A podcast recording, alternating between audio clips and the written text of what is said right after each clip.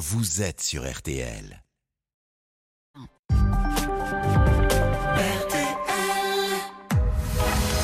22h minuit. Parlons-nous. Avec Fabienne Kramer sur RTL. Bonsoir à toutes et à tous. Très heureuse de vous retrouver ce soir pour nos deux heures d'antenne de confidence. Paul et Raphaël attendent vos appels au standard. C'est le 09 69 39 10 11. Vous écoutez Parlons-nous sur RTL. Je suis Fabienne Kramer. Je suis psychanalyste et médecin. Hier, Parlons-nous tournait pas mal autour du thème de la perte de confiance en l'autre et de la crainte de la manipulation. Rappelez-vous, on a reçu Émilie qui nous disait combien elle craignait d'être bernée et Claudine qui me disait qu'elle avait le sentiment que son compagnon se moquait d'elle. Je me suis dit, on va peut-être faire un petit point sur la manipulation. Qu'est-ce que c'est que la manipulation? C'est un système plus ou moins conscient qui, qui tord un discours dans le but d'obtenir de l'autre une issue non avouée et surtout sans son consentement éclairé. À quoi on reconnaît un manipulateur? Ben, À l'utilisation de cinq techniques, le double jeu, la séduction, la victimisation, le chantage et l'omniprésence. Le manipulateur n'a pour objectif que de servir sa propre cause et sa victime ne dispose pas toujours des éléments nécessaires à se faire une opinion claire. Les systèmes de manipulation sont nombreux. On l'utilise comme technique de vente, par exemple, mais aussi en politique et au quotidien, dans les relations humaines et sentimentales. Notre époque fait d'ailleurs la part belle aux manipulateurs car elle cultive l'individualisme. Alors pour ne plus être victime, il suffit en général de se fier à son instinct, que l'on fait souvent taire d'ailleurs. Si vous avez un mauvais sentiment vis-à-vis de quelqu'un, une gêne, eh bien il faut y croire. Inutile de vous justifier ou d'essayer de comprendre, cet instinct est une défense, faites-vous confiance. Et la bonne nouvelle dans tout ça, c'est que dans ce duo victime et manipulateur, finalement la victime, elle peut s'en sortir, changer et trouver le bonheur, alors que le manipulateur, peu enclin à se remettre en question, au final n'est jamais vraiment heureux. Après cette petite mise au point suite à l'émission d'hier, tout est en place pour recevoir vos témoignages sur la manipulation, mais aussi sur tous les autres sujets qui vous concernent et vos réactions sur la page Facebook RTL-Parlons-nous. Marc est aux manettes, il maîtrise parfaitement sa console. Allez en route pour nos deux heures de libre antenne. Vous êtes sur RTL, c'est Parlons-nous. Bonjour Denise. Bonsoir Denise. Bonsoir. Moi, je suis en pleine forme le soir. Vous savez, j'ai l'impression de commencer la journée. Mais on est bien en direct et c'est le soir. Bonsoir Denise. Bonsoir. Je vous écoute. Bienvenue euh, d'abord. Comment? Bienvenue ah, sur l'antenne d'RTL. Oui. Euh, la semaine dernière, ou il y a 15 jours, vous aviez parlé euh, brièvement avec un auditeur de la soixantaine chez les hommes. Je me souviens, c'était Norédine. Oui. Je me souviens très très bien. J'aimerais bien avoir, enfin, euh, quelques explications sur la soixantaine euh, chez les hommes. Pourquoi vous en avez été euh, victime ou il s'est passé quelque chose chez vous autour de la soixantaine d'un homme? Bah, Mon mari m'a quitté à 60 ans. Oui. Voilà. C'est ce qu'on appelle les, divorces gris. Enfin, je ne sais pas si vous avez divorcé d'ailleurs. oui, oui, oui. Le mm. divorce, oui, ça y est, là, maintenant, on est divorcé, oui. Oui. Et il vous a quitté comme ça? Comment ça s'est passé? Bah, en fait, euh, moi, je lui. Il faisait partie d'une troupe de théâtre. Et je lui ai dit qu'il y avait quelqu'un de la troupe qui tournait autour de lui. Et il m'a dit c'est pas vrai. Mais en fait, euh, moi, je crois que si. Donc, c'était mm. mon intuition. C'était. Vous êtes à peu près sûr de vous. Et, finalement. Euh, non seulement il, a, il, a, il a dit que c'était faux, mais malgré tout, il vous a quand même quitté. Oui, voilà. Oui.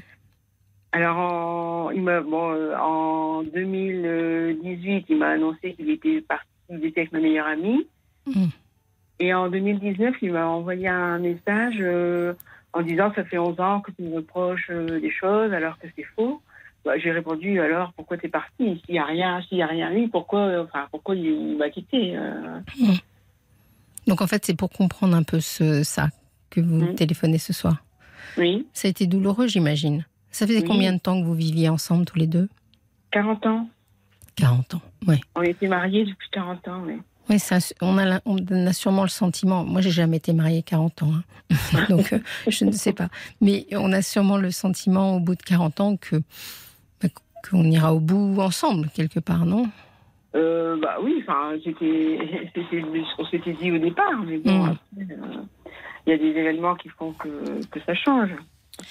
Oui, mais vous savez que ce que vous décrivez, donc j'ai dit en, en, introduction, mais au début de votre conversation, c'est ce qu'on appelle le divorce gris, et c'est la seule tranche d'âge, euh, après 60 ans, où le taux de divorce continue à augmenter. Ah. Oui, c'est surprenant. Hein. Euh, je crois qu'entre 2000 et 2011, le nombre d'hommes qui ont demandé le divorce après 60 ans a doublé. Ah bon? Oui. Donc, euh, ce qui vous arrive, enfin, ça va pas vous rassurer. oui. C'est pas la seule. non, vous êtes, mais c'est pour vous dire que vous n'êtes pas la seule et qu'il se mhm. passe vraiment quelque chose euh, chez l'homme de 60 ans depuis environ les années 2000. Mhm. Et, alors, est-ce que vous aviez vu venir les choses? Euh, bah oui, plus ou moins, parce que bon, déjà, quand j'ai dit qu'il y avait quelqu'un qui tournait autour de lui, il m'a dit c'est pas vrai. Et après, euh, euh, il était pas, enfin, il était souvent parti. Euh, parti. Il parti. Il partait de la maison? Oui. Bah, il, y avait, il allait aux répétitions de théâtre, soi-disant, mais enfin, il n'écoutait pas ce que je lui disais. il avait changé. voilà. Quand il avait des répétitions, je lui demandais de manger avec moi le midi, il refusait. il allait manger avec sa troupe et Mm. Enfin, voilà, moi j'étais là, je, restais là toute seule, quoi. Mm. Oui, quelque chose avait changé. Et dans votre, enfin dans votre, dans vos relations, dans la tendresse, dans, dans l'intimité, est-ce que les choses avaient aussi changé? Oui. Bah oui, parce que moi je me, enfin je me refusais à lui, mais parce que parce que je savais qu'il mentait, donc moi je, enfin je voulais pas. Euh, oui. J'ai horreur du mensonge, je ne voulais pas. Euh, avoir continué à avoir des rapports euh, en étant euh, trompé et, en mentant. Quoi. Bien sûr. Et, ça s'est passé dans ce sens-là parce que euh, dans les enquêtes, j'ai lu un très bon article dans Le Monde sur ce sujet-là que je trouve très intéressant, justement, sur cette nouvelle crise qui surgit après la soixantaine chez les hommes. et qui, qui, est assez récente, hein, puisque je vous dis que ça date des années 2000. Et finalement, euh, il était dit dans, cette, dans cet article, et je pense que c'est assez juste, que au même, à la même période, quand les femmes ont 60 euh, ans, souvent elles ont envie de se retirer de la vie sexuelle. Mhm. Et donc, euh, c'est pour ça que ma question, c'était est-ce que c'est entre la poule et l'œuf? C'est-à-dire, est-ce que c'est parce que vous êtes retiré de la vie sexuelle que votre mari, vous pensez, est allé chercher ailleurs ou l'inverse? Euh, bah, il avait déjà cherché ailleurs avant. Oui, oui. D'ailleurs, il m'a dit que c'était à cause de la ménopause qu'il était parti. Ben, vous savez, c'est incroyable ce qu'il vous a dit parce que finalement, il a été peut-être plus honnête que beaucoup d'hommes parce mmh. que euh, il s'avère que dans les raisons euh, qui font que les hommes décident de divorcer après 60 ans, euh, souvent, ils reprochent à leur compagne de l'avoir vu vieillir, ce qui est une mhm. aberration totale.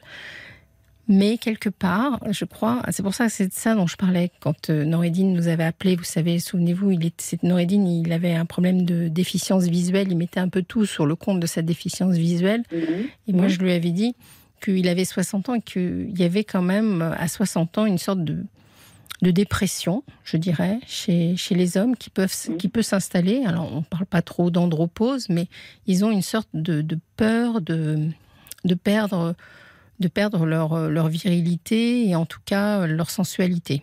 Mhm. Et c'est souvent très vertigineux pour eux.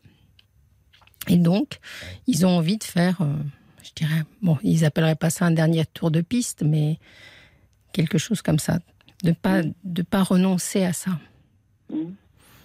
Est-ce que vous pensez que ça pourrait expliquer un peu euh, le départ de votre conjoint? Oh, bon, Oui, oui, oui, bah, oui, enfin. Oui, bah, il me reprochait souvent de ne de, pas vouloir, de, rien faire, de.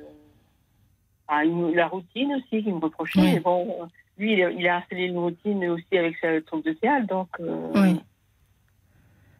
Oui, mais je crois qu'il y a une sorte de quand on divorce en règle générale, quelle que soit la période, on se retrouve sur des voies euh, différentes, quoi. Mmh. C'est-à-dire que vous, peut-être, vous aviez, euh, je sais pas, hein, la routine ne vous pesait pas. La routine, on peut appeler ça aussi l'art de vivre. Euh, vous voyez mmh. Finalement, moi, je souhaite à tout le monde d'aimer sa routine. parce que la routine, c'est la vie. que vous Bah soyez seul, que vous soyez en couple, on peut Mm. pas y échapper à la routine. Vous savez, quand les gens viennent me voir, ils me disent on veut se séparer à cause de la routine. Bon, bah, c'est pour retrouver une autre routine, finalement. Mm. Donc oui. j'imagine que vous, vous y étiez plutôt confortable. Euh, bon, oui, enfin, on, on faisait partie d'un club de marche. euh, Oui. Souvent, on aimait faire un Scrabble une fois par semaine. On faisait un Scrabble le soir. euh, Enfin, moi, je ne trouvais pas qu'on était dans la routine. Mais bon, Mm. Je pense que la sexualité dans ces moments-là prend vraiment beaucoup de place mm, mm. dans l'esprit des hommes plus que des femmes, parce que des Mm. fois nous on est à des années à des années lumière de ça. Et vous savez, euh, ce qu'on a découvert aussi en- dans, des, dans des enquêtes sociologiques, c'est que finalement, qu'est-ce qui s'est passé en 2000 pour que euh, d'un seul coup, le nombre des divorces euh, demandés par les hommes, vous savez que dans toutes les tranches d'âge des divorces, c'est toujours la femme qui demande. hein. C'est 80-20 à peu près. hein. 80% de femmes qui demandent le divorce pour 20% d'hommes. Sauf après 60 ans. Ah Après bon? 60 ans, c'est les hommes qui demandent le divorce. Mais qu'est-ce qui s'est passé dans cette augmentation? Ben, Il y a un parallèle qui peut être fait assez rapidement, c'est que dans les années 2000 est sortie la fameuse petite pilule bleue, le Viagra, Ah. Oui, d'accord. qui a donné une, une nouvelle jeunesse sexuelle aux hommes, enfin Mhm. artificielle. hein. Mm. Et Ouais. donc, euh, je dis pas que tous les hommes qui divorcent après 60 ans prennent du Viagra, hein, c'est pas du tout ce que je veux dire, mais en tout cas, ils se sont sentis euh, le droit d'avoir une vie sexuelle encore. Mm. Non. Mais bon. C'est toujours un peu décevant de se dire que c'est pour ça que qu'on a été quitté. Oui, et puis voilà. Euh, quitter et, et partir avec mon meilleur ami, enfin, c'est. Oui, vous m'avez dit. en fait. Vous avez une explication avec votre meilleur ami sur ce thème-là? Sur le thème de? bah de, Tu m'as piqué mon mari. Euh, bah non, en fait, je je savais pas et je me suis, moi, je m'en suis pas rendu compte. C'est lui qui est venu me dire euh, qu'il sortait, qu'il était avec elle. Alors au début, bon, ils étaient séparés, ils avaient chacun leur euh, logement et après, lui, il a, il a rejointe chez elle et, et il- est encore chez elle euh, maintenant, quoi. Et elle, elle était libre ou elle avait aussi un conjoint? Non, elle était libre, elle était divorcée aussi et avec aussi trois enfants. Et donc, Mais il- les enfants étaient grands, elle était, Oui. enfin, comme, comme euh, chez nous, les enfants euh, n'étaient plus euh, chez elle, c'est ça, c'est ça la particularité aussi des séparations après 60 ans, c'est qu'en général les enfants sont élevés et que Mhm. on se retrouve plus dans une recomposition entre entre guillemets. Mhm. Et vous, entre-temps, qu'est-ce que vous avez fait de, de, de votre vie? Parce que ça fait quelque temps maintenant. Euh, oui, il est parti en mars 2017. Oui, Eh Ben, j'ai. ça fait je 5 ans. suis- Comment? Ça fait 5 ans. euh, Oui, c'est ça. Un peu Je plus. suis jetée à fond dans mon travail et puis euh, j'ai re- remonté la pente grâce à une amie euh, dans le village qui m'a beaucoup soutenue et, et puis et puis enfin j'ai j'avais maigri beaucoup j'avais j'ai perdu 31 kilos pendant la séparation Oui. et j'ai repris j'ai j'ai commencé à regrossir quand j'ai su que je pouvais racheter euh, la part de la maison Oui, parce que c'est intéressant que vous, disiez, que vous disiez ça, parce que ces divorces-là, en général, ont des contingences économiques importantes, parce que, bon, bah, en général, on est un peu plus, pas fortuné, mais en tout cas un peu plus à l'aise euh, à, à 60 qu'à 20. Mhm. Donc, euh, c'est souvent très compliqué. Comment ça s'est passé pour vous, à ce niveau-là? Euh, bah donc, euh, on a fait évaluer la maison et, et lui, enfin, lui, ce qu'il voulait, c'était avoir l'argent. Et donc, j'ai j'ai réussi à racheter sa part. Hmm. Enfin, le notaire avait fait des, des calculs et j'ai réussi à racheter sa part. Enfin, j'ai quand même, j'ai dû faire un prêt. Oui. Et donc j'ai, je suis en train de rembourser le prêt. Donc là, je suis en retraite, mais je, je continue à travailler. Je fais des Oui. remplacements, en fait. Oui. Est-ce que ça, est-ce que ça génère chez vous de l'anxiété euh, Est-ce que, vous- est-ce que vous Euh. diriez que vous, arri- vous êtes heureuse Euh, actuellement bah oui, là, là, je suis heureuse, oui. Oui. Parce que je. euh, je retravaille justement pour, euh, pour payer le, le prêt. Donc, euh, Mm. oui, là, ça me- je, je me sens bien. Vous sentez bien. Et lui, est-ce que vous savez s'il est heureux dans, sa, dans la vie qu'il avait Euh, bah, je, je, le enfin, je le vois plus beaucoup. Je l'ai Mm. vu, on s'était vu chez le notaire en décembre 2020. Et je lui ai dit, bah, tu vas être content parce que tu vas avoir euh, ce que tu voulais. Parce que lui, ce qu'il voulait, c'était de l'argent. Mm. Il m'a dit, oh, si tu crois que je suis content, euh, certainement pas. Bah, je dis, c'est toi qui as voulu partir. hein. Moi, je suis désolée, mais Mm. moi, j'ai tout fait pour me préserver, en fait. Bien sûr, vous avez- enfant. Oui, vous avez bien fait. Vous avez la tête sur les épaules. Une petite question, euh, vos enfants, ils l'ont bien pris, la séparation ou le départ de, de leur père hein? Bah, euh, sais, je sais pas, ils m'ont jamais dit. Mm. Je crois au début, ils étaient quand même un peu euh, contre moi, parce que leur père euh, a dû leur dire des choses euh, contre moi. Mm. Et bon, là, maintenant, ça va mieux. Mais en fait, comme ils connaissaient euh, mon ami, euh, ils l'ont accepté. Enfin, je Mm. pense qu'ils l'ont accepté assez facilement, quoi. Mm. Ça, c'est un autre des- une autre des caractéristiques, c'est souvent les hommes partant en pensant ou en faisant des reproches à leur compagne. Voilà, Mhm. en lui reprochant euh, voilà, de ne pas être euh, assez avenante ou euh, de faire des reproches, ce que vous m'avez dit au début, etc. etc. Bon, ça Mhm. va pas vous rassurer obligatoirement beaucoup, Denise, de vous dire que vous n'êtes pas seule dans cette situation. Vous êtes un peu victime aussi d'une époque. Oui. Bon, Enfin, moi, je trouve que par rapport à lui, je m'en sors euh, bien. Oui, oui vous avez l'air bien.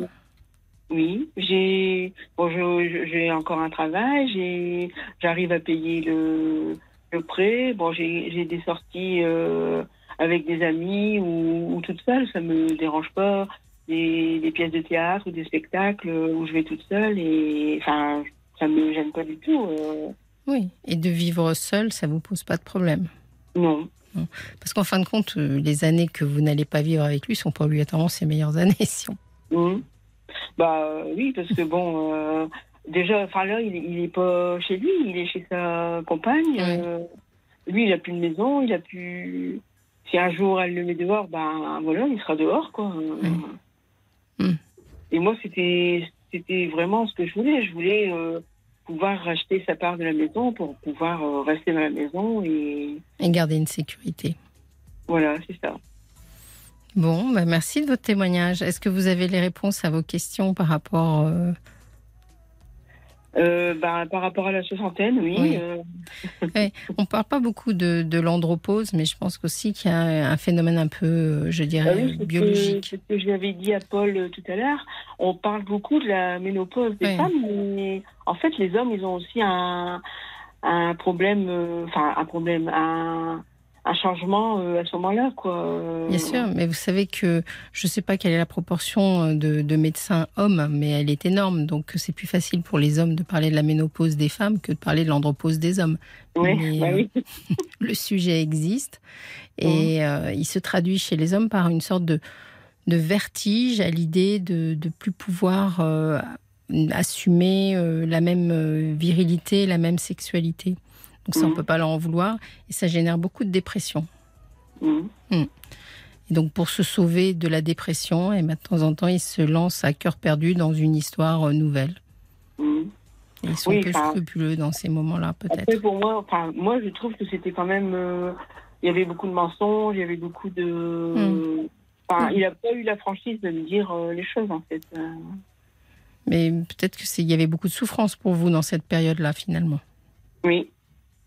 Oui, oui, c'était, c'était très dur. Hein. J'imagine. Heureusement, heureusement que j'avais mon ami, que j'avais mon travail. euh, Mm. Et je comprends les, les femmes qui ne travaillent pas, qui, bah, qui sombrent dans la dépression, dans l'alcool, parce que c'est. enfin, c'est pas évident d'être chez toi tout seul toute la journée, tourner en rond et rabâcher des choses. Et... Oui. Le travail, enfin, pour moi, le travail a été euh, une grande aide. Je comprends. Et mes collègues au, bou- au boulot, elles me, enfin, elles me soutenaient. Elles me, d'abord, elles m'ont vu maigrir. Elles, me, elles m'ont dit mais qu'est-ce qui se passe, qu'est-ce qui va pas? euh. Ouais, vous êtes passé quand même par un petit état dépressif. Euh, oui, mais enfin, j'ai jamais eu d'idée euh, vraiment suicidaire. Non, mais euh, vous J'ai avez. maigri, mais sans faire régime, sans rien. hein, euh. C'était psychosomatique. J'imagine, oui. Mais euh, il y a tout eu, ce qui s'est passé autour de vous, toutes les femmes que vous m'avez citées, finalement, c'est ce qu'on appelle la sororité aussi. C'est euh, c'est ces femmes qui se soutiennent les unes les autres. Ah, Bon, bah, enfin, en tant que femme, on, on comprend mieux ce que, ce que vivent les autres, en fait. euh. oui. Mais des fois, on a un peu de difficulté à comprendre les hommes aussi. Vous savez, si la moitié Mm. de l'humanité est faite de femmes et l'autre moitié de l'humanité est faite d'hommes, on peut pas dire Mhm. que les uns ont raison et que les autres ont tort. Mhm. Donc, euh, c'est intéressant aussi d'essayer de comprendre ce moment de panique qui arrive chez les hommes. Oui. Voilà. Bon.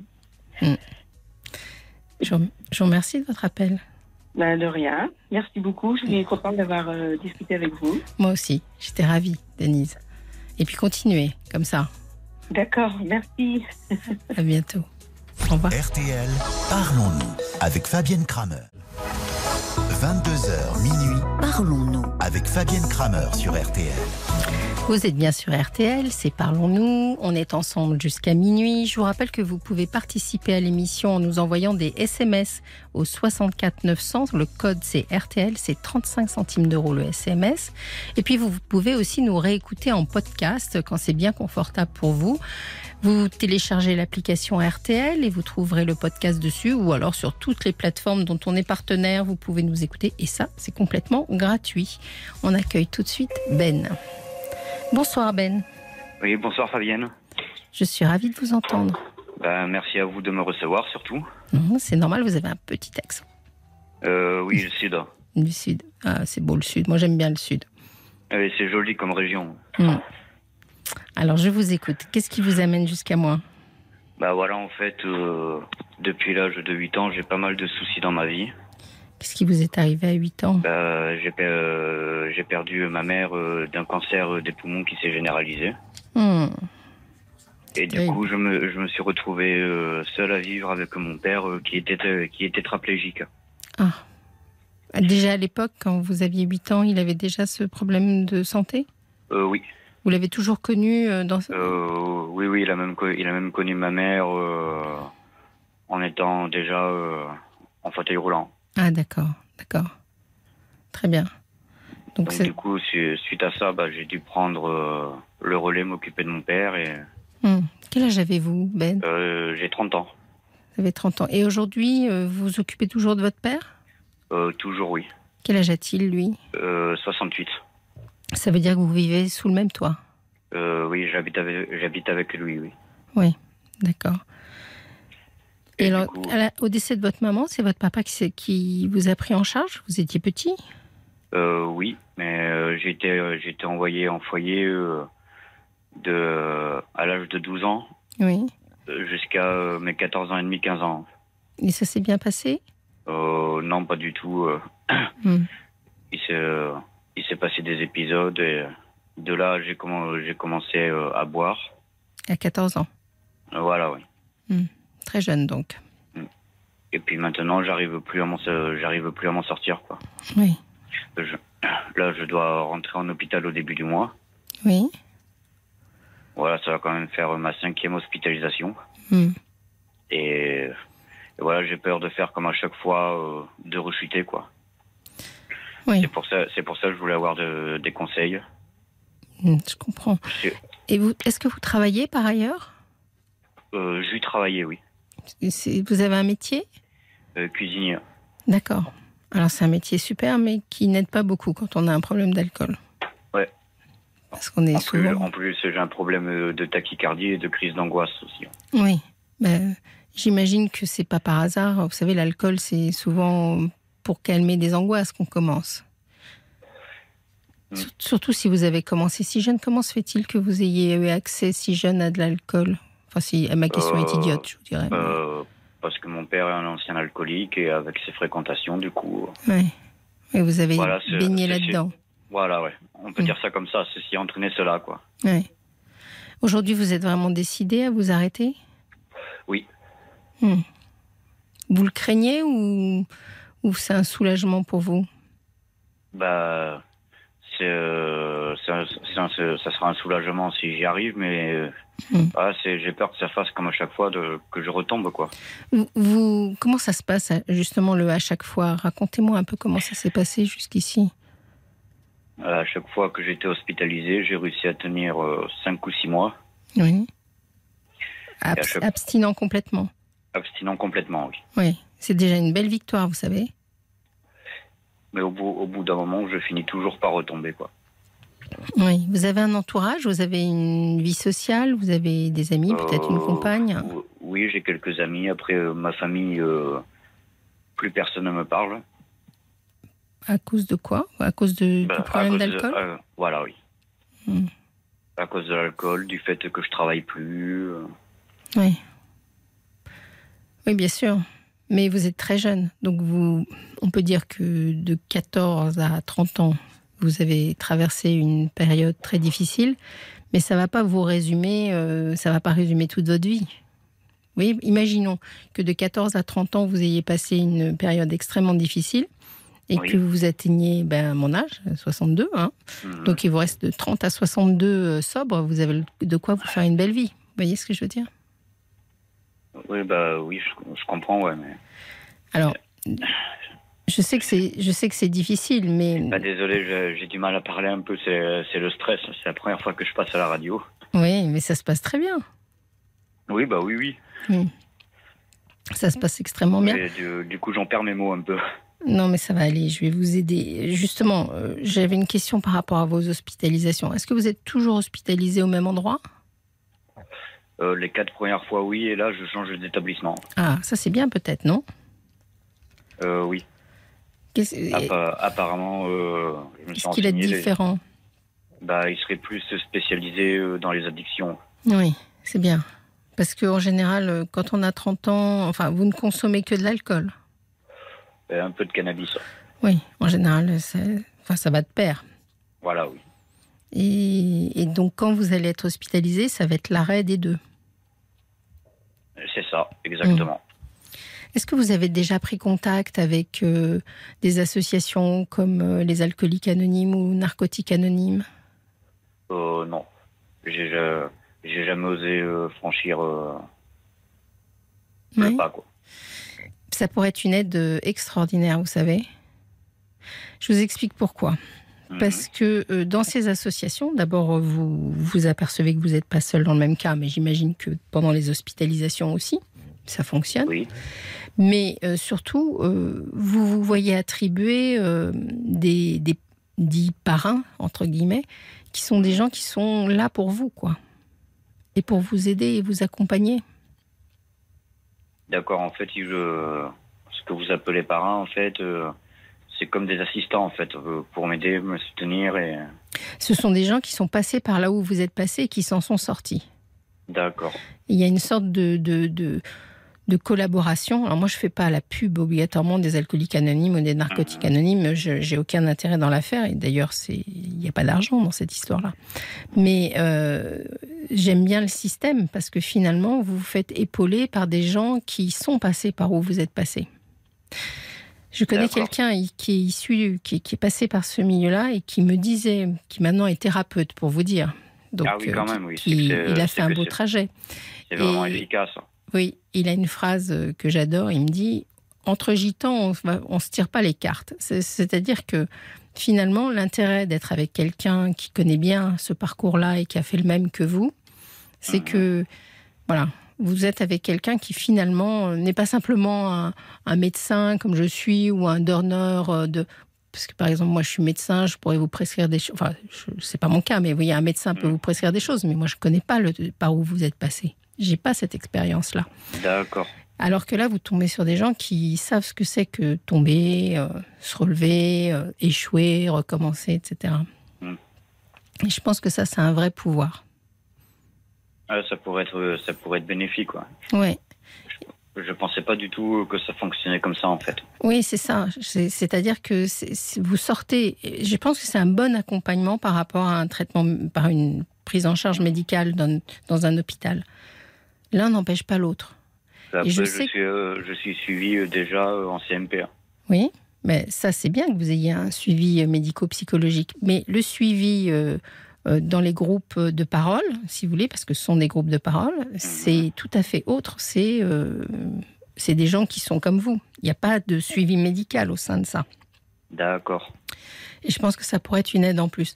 Et au moment du confinement, ils, ont, ils se sont réorganisés. Je sais que maintenant, ils ont des, des, des séances, parce qu'en général, ça se passe à travers des séances, euh, sur Zoom, etc., etc. Vous devriez fouiller sur Internet et prendre contact. Et l'un n'empêche pas l'autre. Ça, je regarderai. Euh, parce que votre question, c'était comment je vais faire après, c'est ça? Oui, ouais, voilà, c'est ça. Mais justement, si après vous avez euh, des contacts, des gens, un groupe, des rendez-vous, euh, des, des, sessions, euh, ça pourrait vous soutenir. C'est dans ce sens-là. Ah bah parce, parce que j'ai vraiment envie de m'en sortir, quoi. C'est plus, c'est plus, vivable, quoi. Bien sûr. Et vous, vous pouvez vous en sortir. Vraiment. Et je trouve que ce chemin-là, de gens qui sont passés par la même chose, qui sont sobres des fois depuis des années et des années, qui ont construit une vie, etc., c'est la meilleure motivation finalement. Ah bah c'est sûr, que ça motive euh, de parler à des gens euh, qui ont vécu ça. Et qui, qui, ont changé leur vie, vous voyez, mm. qui s'en sont sortis. Parce que là j'entends dans votre voix que vous, vous avez envie, que vous êtes décidé, mais que vous avez peur de vos propres démons. Voilà, c'est ça. C'est exactement ça. Vous, vous avez hmm. tout compris. Bien sûr. Mais c'est, je comprends. Mais ces propres démons, justement, de parler à des gens qui ont maîtrisé les leurs, je pense que ça pourrait vous aider. En tout cas, moi, vous voyez, en tant que thérapeute, euh, comme j'ai pas cette expérience-là, il m'arrive d'avoir des gens qui ont des addictions je les envoie chez la personne dont je vous ai parlé, mhm. parce que euh, je trouve que lui, il, va leur parler beaucoup mieux dans la mesure où il est passé par où les autres sont passés. Je crois que c'est une très belle expérience, justement. ce, serait, ce serait une meilleure aide comme psychiatre, quoi. Oui. Je vais, hors antenne, je vais vous confier ses coordonnées. D'accord. D'accord. ce serait gentil, oui. Je vais demander à Paul de vous les envoyer. D'accord. Mais euh, je pense que du coup, vous voyez, vous pourriez rajouter, euh, alors vous suivez votre cure, euh, qui, mhm. qui, sera intéressante et puis qui va vous soutenir parce que vous allez être hors de votre milieu habituel, etc., etc. Et puis il y a des médecins et j'imagine qu'ils vous donneront peut-être des médicaments pour vous aider, donc ça c'est bien. Mais en parallèle, là, j'ai déjà un traitement qui est très très lourd. Ah, dites-moi. Enfin, ne dites pas votre, votre traitement, mais ça fait longtemps que vous avez un traitement lourd? Euh, oui, euh, un peu plus de 5 ans. Hmm. J'étais euh, anxiolytique, antipsychotique, anti. oui. Enfin, la totale, quoi. Hmm. Oui, c'est. Et ça, on peut, on peut avoir aussi une sorte d'accoutumance à ces traitements-là. Hmm. J'ai anti, antidépresseur aussi. Oui, j'imagine. Dans, dans, le, dans l'endroit où vous allez être euh, hospitalisé, c'est un, c'est un hôpital dit euh, psychiatrique? Euh, Oui. D'accord. Enfin, enfin c'est une clinique plutôt. Une clinique, oui. C'est à partir de quand votre hospitalisation? Là, au début du mois. D'accord. Et j'aurai, la date exacte jeudi. Hein. D'accord. Et est-ce que ça vous aide à vous motiver un peu au quotidien? Parce que là, par exemple, on vous a appelé tout à l'heure, parce que en général, les gens qui nous appellent, on les a un peu plus tôt pour caler mhm. l'émission, etc. Et manifestement, vous êtes euh, tout à fait bien là ce soir. Ouais, bah, ce, ce soir, ça va. Oui. Mais il y a, y a des jours où c'est vraiment. Autant il y a des jours où je peux boire juste une bière. Mhm. Et il y a des jours où je vais, boire, je vais en boire 3-4 litres. Oui. Et dans ces moments-là, euh, comment vous êtes? Bah, je, fais des choses que je me rappelle pas, j'appelle des gens mmh. que je me rappelle pas, enfin, je fais que des bêtises, quoi. Que, comme, si, comme si je délirais, en fait. Mmh. Et vous cherchez peut-être. Euh, en général, ça désinhibe un peu, donc vous cherchez peut-être à vous faire euh, rassurer ou. Mmh. Je, pas, je pense qu'il doit y avoir une partie de ça. Oui. Et justement, c'est ça aussi le problème, c'est que j'arrive pas à trouver euh, la clé, quoi. La clé De. Euh, comment, dire. Euh, pour, pourquoi je suis comme ça, quoi. Est-ce que vous êtes suivi en psychothérapie parallèlement à ça? Est-ce que vous voyez quelqu'un? Euh, En psychothérapie, euh, non. Hmm. J'ai juste un psychiatre que je vois une fois tous les trois mois. Oui. Ça aussi, ça pourrait être une aide pour vous d'être suivi en psychothérapie. C'est-à-dire que quand on a une histoire aussi lourde que la vôtre, le prenez pas mal. Hein. Mais euh, finalement, c'est une histoire lourde quand même. Hein. Euh, la, perte de votre maman, euh, le, le, handicap de votre papa et son alcoolisme, etc. Le, passage en foyer. Le rejet de la famille. Oui, c'est une histoire lourde. Je pense que la psychothérapie, ça peut vous aider. Qu'est-ce que vous entendez par psychothérapie en fait? Bah, Parler à quelqu'un qui régulièrement. Mais c'est pour ça que je pense encore que les associations dont je vous ai parlé. Euh, c'est une aide pour vous parce que ça va vous permettre de parler. Vous savez, euh, cette émission, mais aussi le métier que je fais, c'est un métier qui a la prétention de soigner par la parole. D'accord. Et moi, je fais partie des gens qui pensent qu'il n'y a que la parole qui soigne. on me l'a déjà dit ça plein de fois, euh, que de parler, ça libère. Bien sûr. Justement, il y a plein de trucs que je n'arrive pas à dire, à libérer, quoi. J'ai entendu tout à l'heure que vous aviez eu des épisodes difficiles dans le foyer, par exemple. Oui. Qui sont certainement à libérer aussi. Ah bah genre par exemple, euh, en foyer, on a essayé de me violer, quoi. Oui.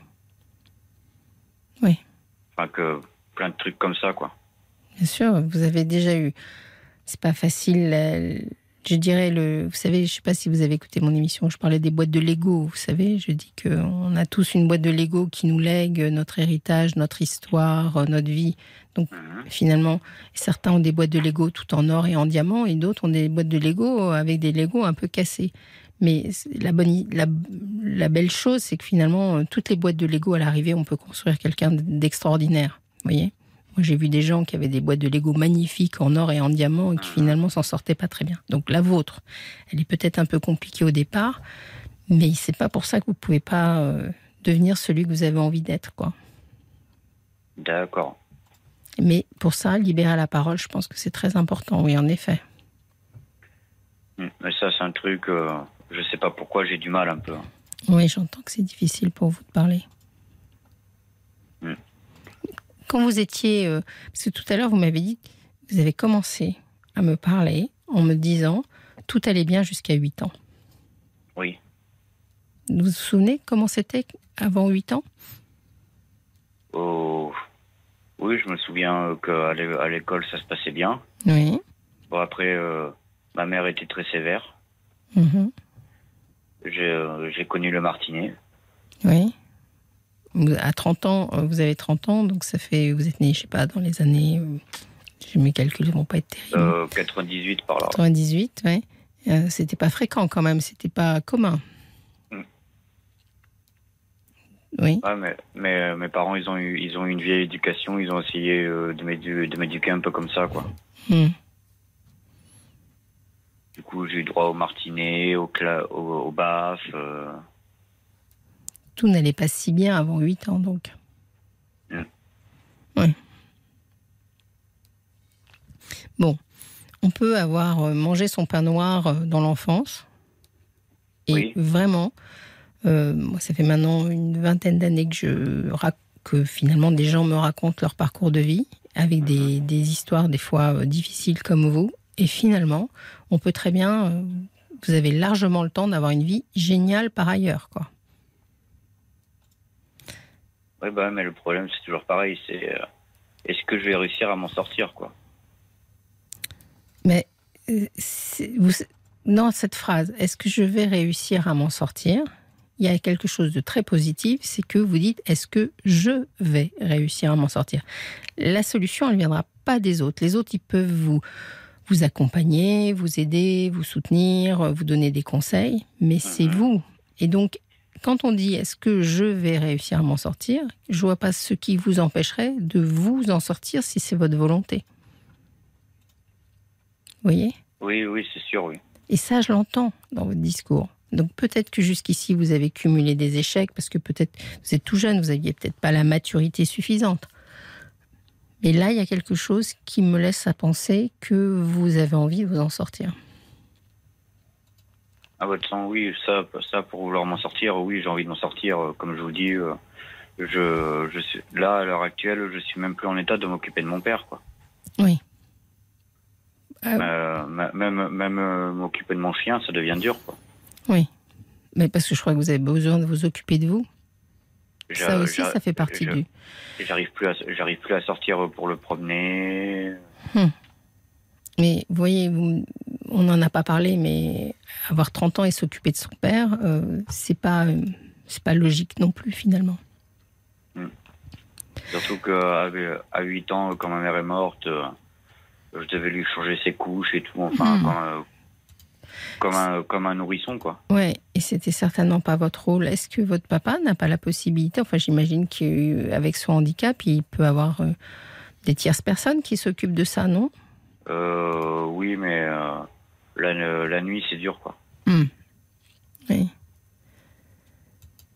La, nuit, pour, la nuit pour faire intervenir quelqu'un. Hmm, c'est compliqué. Mais bon, ça maintenant, il n'y a plus ce problème. Euh, oui. Depuis deux ou trois ans, ils ont, ils ont fait une colo. Oui. Vous savez, les, les, poches au ventre, ouais. Hmm, d'accord. Il n'empêche que, voilà, c'est encore vous qui êtes en charge. C'est ça, à 8 ans, à 8 ans j'ai dû apprendre à cuisiner, à entretenir une maison. Oui. Et après, et après j'ai commencé à tomber dans la dépression, bah, c'est mm. ça, vers, vers 16 ans, 16-17 ans.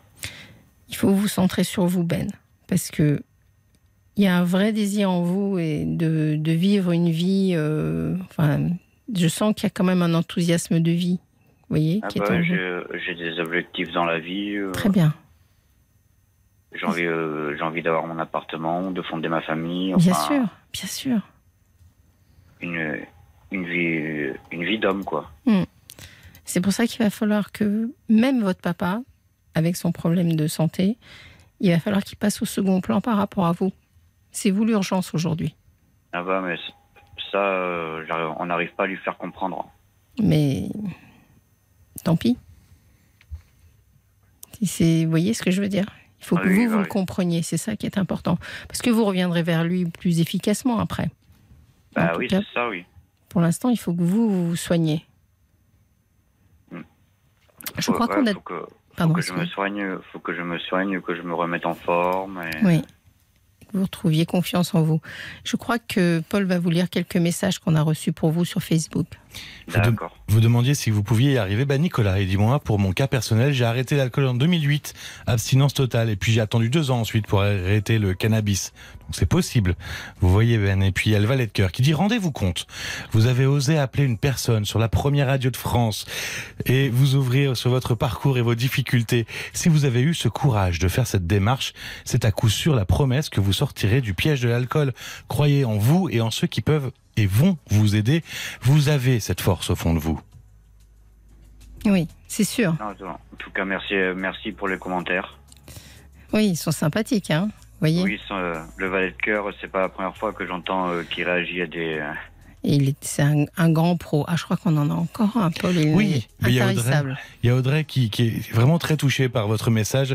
Je sens que vous avez tellement envie de vous en sortir que, que vous ne pouvez que y arriver. Il faut que vous rencontriez les bonnes personnes, que vous vous occupiez de vous. Vous avez une bonne voix. Une association pourrait peut-être vous s'occuper de, de, votre papa pour euh, que vous puissiez vous en libérer. En tout cas, sachez que Audrey est de tout cœur avec vous. D'accord, ben merci à Audrey. Mm. On est tous de tout cœur avec vous, euh, Ben, parce que je crois vraiment que, voilà, ce soir vous avez téléphoné, vous allez partir dans cette cure. Je vais vous donner euh, un numéro de téléphone que, dont va se, dont va se s'occuper Paul. Et, et euh, franchement, voilà, c'est, c'est, ça, va dans le bon sens. Il faut que vous nous teniez au courant hein, de, de, de, votre évolution, parce qu'on va. Pas de souci, je ne manquerai pas euh, de vous appeler euh, que quelques fois de temps en temps quand je serai à l'hôpital pour vous donner un. Euh, oui, tenez-nous au courant. Alors, ce sera Caroline à partir de la semaine prochaine, mais Paul sera là pour prendre les nouvelles. D'accord. Et nous les transmettre. D'accord? Donc. D'accord, il ben, n'y a pas de souci. J'espère que vous avez un peu plus d'espoir. D'accord? Bah, de l'espoir, oui, mais c'est c'est la confiance, quoi, la confiance en moi, quoi. Ça, la confiance en vous, elle va venir jour après jour. C'est le propre justement de ces associations qui vous demandent d'aller un jour après l'autre. De pas vous mettre un projet euh, à 30 ans, mais de dire chaque journée, il faut que je la gagne. Quoi. Et ça, en gagnant une journée après une autre, bah, finalement, on les cumule et la confiance, elle, elle arrive aussi à ce moment-là. En se disant, ah, mais tiens, 8 jours, 15 jours, 6 mois, 3 ans, voilà. D'accord. On a un dernier message. j'ai, un, mail de Jean-Christophe qui a eu de très gros problèmes euh, avec l'alcool. Et lui, il dit, j'ai trouvé la plénitude avec les alcooliques anonymes. Je conseille vivement de rentrer en contact avec eux. C'est de l'aide. Une famille et des personnes qui sont toujours là. Et personne ne juge personne. Ma vie a changé. Et si vous voulez que la vôtre change, franchissez le pas. Vraiment, Ben. Je crois que ça, ça pourrait être un, appui, un appui pour vous important. Hmm. Ah bah, en plus, euh, en plus, il y a des gens qui me disent que c'est efficace, que ça aide. Oui, oui. Alors, pourquoi pas, quoi On n'a pas, la, on a, on pas le, la solution miracle, vous le savez. D'accord? La, la, solution, elle peut, euh, elle peut venir que de moi, je pense. Elle peut venir de vous, mais moi, ce que j'entends dans votre message, c'est qu'il faut que vous sortiez de l'idée que vous êtes seul. Hmm. Et euh, que vous acceptiez de vous faire épauler par les gens qui en sont capables. votre psychiatre, peut-être une psychothérapeute si vous lui en parlez, euh, le centre dans lequel vous allez aller, et ces associations qui ont quand même fait la preuve de leur efficacité pour soutenir des gens et les aider à s'en sortir. D'accord. Mais voilà, là-bas, je sais que j'aurai euh, une visite euh, d'un psychologue tous les jours. Vous pourrez, vous pourrez leur dire à ce moment-là que voilà, vous envisageriez peut-être même après de continuer votre suivi. Et en tout cas, j'imagine que vous avez Internet. Cherchez dès euh. maintenant sur Internet et prenez contact euh, avec, euh, avec une des associations qu'on vous a citées. D'accord. D'accord? D'accord, il n'y a pas de souci. Je vais faire ça. Bon. Je vous souhaite une très bonne soirée. Bah, Merci pour le courage que vous avez eu de venir témoigner, de nous bah, expliquer. encore une fois, merci à vous de m'avoir reçu, de m'avoir écouté, de votre gentillesse et et merci aux auditeurs euh, qui ont envoyé des commentaires. Voilà, mais je crois que tout le monde est très sincère et tout le monde a envie de vous soutenir. C'est la force, hier je parlais de l'essaim et de cette communauté, c'est la force de cette communauté, vraiment, vous n'êtes pas seul. D'accord. D'accord? Bon Ben, je vais vous dire au revoir. Au revoir et bonne soirée Fabienne. Bonne soirée. À bientôt. Fabienne Kramer sur RTL, parlons-nous. On se retrouve après le flash et euh, n'oubliez pas de nous téléphoner au 09 69 39 10 11. On attend tous vos témoignages. 22h minuit. Parlons-nous avec Fabienne Kramer sur RTL. Vous êtes bien sur RTL, c'est Parlons-nous. Il nous reste une heure à passer ensemble. Je vous rappelle que vous pouvez réagir. Vous avez vu, Paul lit en général vos messages Facebook. La page Facebook de, sur laquelle vous pouvez réagir, c'est la nôtre. C'est RTL-Parlons-nous. Vous pouvez aussi nous envoyer des SMS au 64 900, le code RTL, et on essaye de passer au maximum vos réactions parce que, comme je le disais, je crois hier, vos réactions permettent d'être encore plus efficaces et de soutenir euh, les gens qui nous téléphonent. Et tout de suite, on va recevoir Philippe. Bonsoir Philippe. Bonsoir Fabienne. Bienvenue. Oui, merci. Je suis ravie de vous entendre. Racontez-nous un peu. Alors... je l'ai raconté tout à l'heure à votre. Euh, ah, mais oui, mais personne n'entendait. Alors, il va falloir raconter pour que j'entende déjà et que tout le monde entende. Je vais raconter. Voilà, c'est ça. C'est le jeu. Voilà. Alors en fait, voilà, je suis divorcé, ça fait quand même pas mal d'années, un peu plus de, de, 20 ans. Donc euh, j'ai plus ou moins essayé de refaire ma vie. Et euh, il y a deux ans, j'ai rencontré une personne oui. sur, le, sur, sur un site de rencontre. Et euh, une personne où, où, ça a été très, très, très, très rapide, très vite. Quoi. En fait, on s'est connus en, en, juin. Et en juillet, elle était on vivait ensemble. Oh là là, mais quel coup de foudre euh, Oui, oui et non. Euh, moi, j'y ai cru, oui, parce que bon, c'est une personne que euh, j'avais beaucoup d'attirance, qui me plaisait énormément. Apparemment, mhm. elle, aussi. Et donc, pour faire court, il s'est passé un an. On était en location. On a voulu changer de maison parce que la maison, en fait, elle était, euh, elle n'est pas de la même région que, que moi. Je suis de l'Aquitaine. Elle était, moi, je vais pas citer la, la, région parce qu'elle que se reconnaître euh, dans une autre région à 500 km de, de chez moi. Et puis elle est descendue chez moi vivre. Euh, comment dirais-je, vivre avec moi. Moi, moi, je suis, moi, je suis encore en activité. Mhm. Donc, je suis professionnel, je, je, suis à mon compte. Et puis, elle était déjà en activité, euh, hors activité. C'est-à-dire qu'elle était déjà à la, retraite. D'accord. Voilà. Hmm. Donc elle est venue vous rejoindre rapidement dans votre région. Voilà, donc euh, la maison où j'étais, c'était une, maison qui était en location. Euh, la propriétaire voulait reprendre sa maison puisque c'est une personne qui, était, qui avait un certain âge et qui voulait euh, vraisemblablement reprendre vivre dans sa maison. Donc on a quitté cette maison et puis on a trouvé une maison par hasard en location euh, qu'elle a, qu'elle a recherché. Et cette maison, elle a eu le coup de foudre. Hmm. Donc, euh, quand on l'a visité, elle a demandé au, propriétaire si la maison, toutefois, ils voulaient pas la vendre. Apparemment, c'était pas leur but, mais euh, ils ont dit sur le coup, ben, écoutez, euh, pourquoi pas. Et trois jours après, ils nous rappellent, ben, écoutez, si vous voulez acheter la maison, au lieu de la louer, on vous, on vous la vend. Et puis, on a acheté cette maison. Voilà. c'est incroyable. souvent, à cet âge-là, les choses peuvent aller très, très vite, parce que en général, on sait ce qu'on veut. Tout à fait. Hmm. Voilà. Alors moi, j'avais pas vraiment le coup de cœur, mais en fait, c'est une maison qui me plaisait aussi. ni le coup de cœur pour la dame, ni le coup de cœur pour la maison. Euh, si, si, j'ai eu le coup de cœur pour la dame, mais elle, je veux dire, c'est pas, ça n'a pas été tellement réciproque, quoi. Euh, c'est ce que j'ai ressenti sur le moment. Alors, je dis, euh, est-ce qu'elle est avec moi parce que, euh, je sais pas, là, ça change son, son rythme de vie, et puis qu'elle voulait voir autre chose. Alors, faut dire qu'elle a. on va revenir sur ce que vous venez de dire parce que je voudrais clarifier les choses. Vous me dites, euh, tout à l'heure, je vous ai dit, ah, quel coup de foudre, et vous m'avez dit, non, non, j'ai pas eu le coup de foudre, elle me plaisait énormément, mais vous voulez dire non, que non, si, moi, non, non, je me suis mal expliqué. Moi, j'ai le coup de foudre, c'est elle qui ne l'a pas eu. Ah, d'accord. Mais elle, a quand même débarqué avec ses valises au bout d'un mois. Voilà, c'est ça. Mm. Est-ce que j'étais en train de vous dire Je me demande comment elle euh, fait quand elle a le coup de foudre, alors. Oui, moi aussi. Donc. Euh, Vous en étiez, excusez-moi, je vous ai coupé. Vous en étiez donc au fait que vous aviez décidé d'acheter une maison euh, très rapidement. Un mois après, vous viviez ensemble, puis après, vous avez trouvé cette maison d'abord en location, puis vous avez décidé de l'acheter. C'était combien de temps après votre rencontre, ça? Ben, ça fait euh, la maison, ça fait un an après notre notre rencontre. Hmm. Donc on a acheté cette maison l'année dernière euh, au mois de juillet puisqu'on s'est rencontrés en 2020. Oui. Donc il y a eu, c'est vrai qu'il y a eu le Covid. Donc le Covid n'a pas tellement arrangé quand on s'est rencontrés. On voulait sortir, on pouvait pas sortir. Donc ça nous a un petit peu.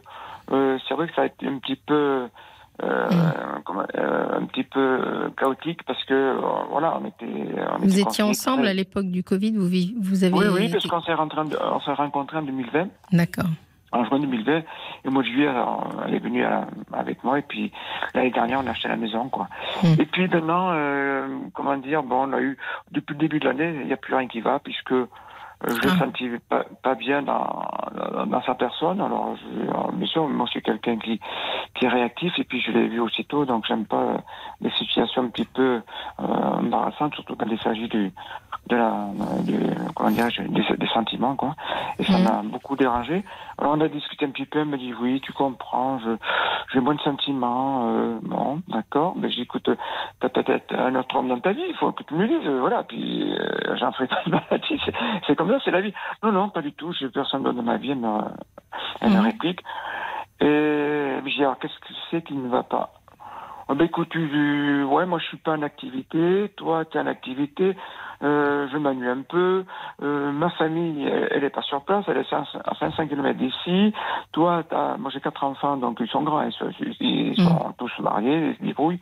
Et voilà, donc euh, tu les vois régulièrement, et moi ça me manque. Ben, j'écoute à ce moment-là, ben, écoute, euh, mm. si tu veux repartir en, Normandie, ben, tu repars, et puis voilà quoi. En fait, c'est une dame qui avait quand même un peu foncé tête baissée, quoi sans vraiment mesurer ce que ça allait représenter pour elle.